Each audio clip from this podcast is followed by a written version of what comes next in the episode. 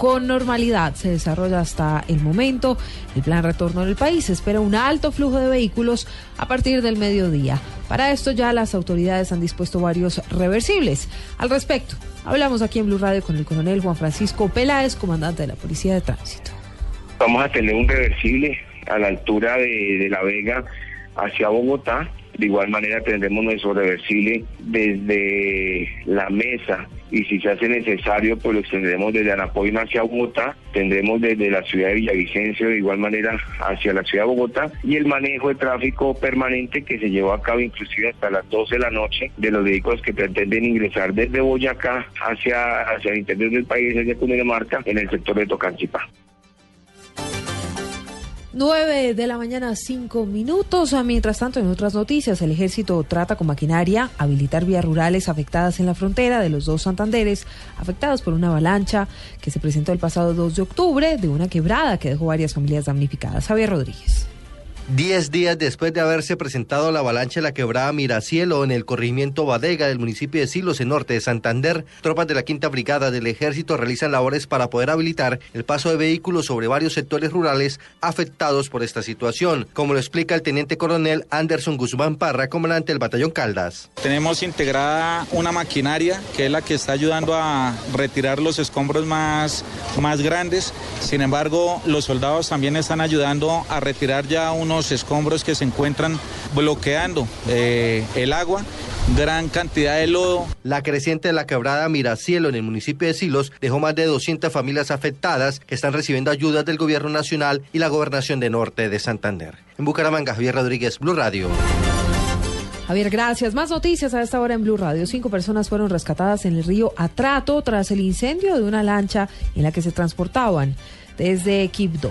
Cristina Monsalve.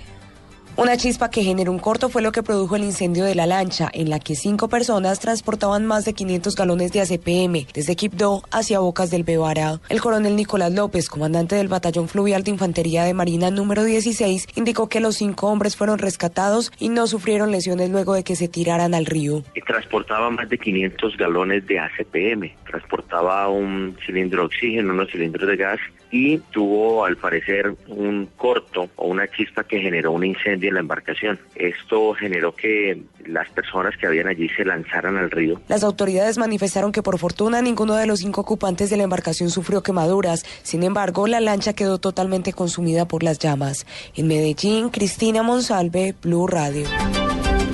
9, 7 minutos. Mientras tanto, en información internacional, la policía británica modificó la vigilancia de la embajada en Ecuador eh, de Ecuador en Londres, donde permanece desde 2012 Julian Assange. Daniela Morales. Hola Silvia, buenas tardes. Pues la policía británica decidió modificar la vigilancia de la Embajada de Ecuador en Londres, donde está refugiado en este momento el fundador de Wikileaks, Julian Assange, y contará con agentes eh, permanentes, así lo informó hoy, pues ya Scotland Yard.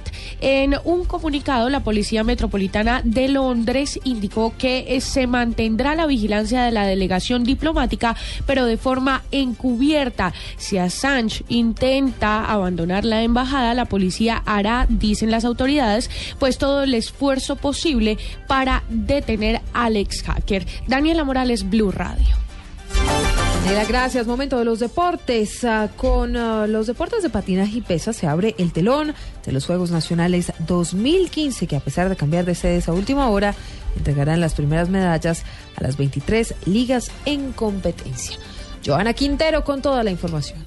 Hoy se inician los Juegos Nacionales en Antioquia y Quibdó con los deportes de patinaje y levantamiento de pesas respectivamente. En este momento están iniciando las pruebas de los 300 metros contrarreloj en el patinódromo de Guarne con la presencia de 169 deportistas de 23 ligas. Andrés Botero, director de Coldeportes. Los patinadores les gusta el escenario, ya están adecuados con las ruedas, saben qué ruedas usar. El levantamiento de pesas inicia hoy a las 2 de la tarde en su primera jornada en el Coliseo de Quibdó en el Chocó. Andrés Botero. Ya la parte de, competencia está lista para hacer todo el montaje. Pesas arrancará sin ningún problema en la ciudad de Quibdó. Los Juegos Nacionales 2015 tendrán como sede a los departamentos de Cundinamarca, Tolima, Chocó, Antioquia y Valle del Cauca. Y aunque el patinaje y las pesas adelantan el calendario de los Juegos, oficialmente iniciarán el 7 de noviembre y se extenderán hasta el próximo 21 de noviembre. 2015. Joana Quintero, Blue Radio. Noticias contra reloj en Blue Radio. 9 de la mañana, 10 minutos. La noticia en desarrollo, Inbeva aumentó nuevamente su oferta sobre SAP Miller a 43,50 libras por acción. De acuerdo con el comunicado oficial, el propósito de esto será combinar ambas compañías y construir la primera gran empresa global de cerveza. La cifra de Estados Unidos entregó por vía aérea 50 toneladas de munición a grupos rebeldes en el norte de Siria. Esto en un intento urgente de reformular el fallido programa de entrenamiento de milicias opositoras. Estamos atentos a dos noticias. Hasta ahora se reporta el cierre total de la vía Villavicencio-Puerto López en el sector de Pachaquiaro, en el kilómetro 49, por un accidente de tránsito. El tiempo de apertura está todavía en verificación, según reportan las autoridades. Y en este momento, la otra noticia continúa la búsqueda de una persona extraviada en los, en los cerros de Monserrate por parte de bomberos del Grupo Técnico de Rescate y también de la Estación Centro Histórico y Norte.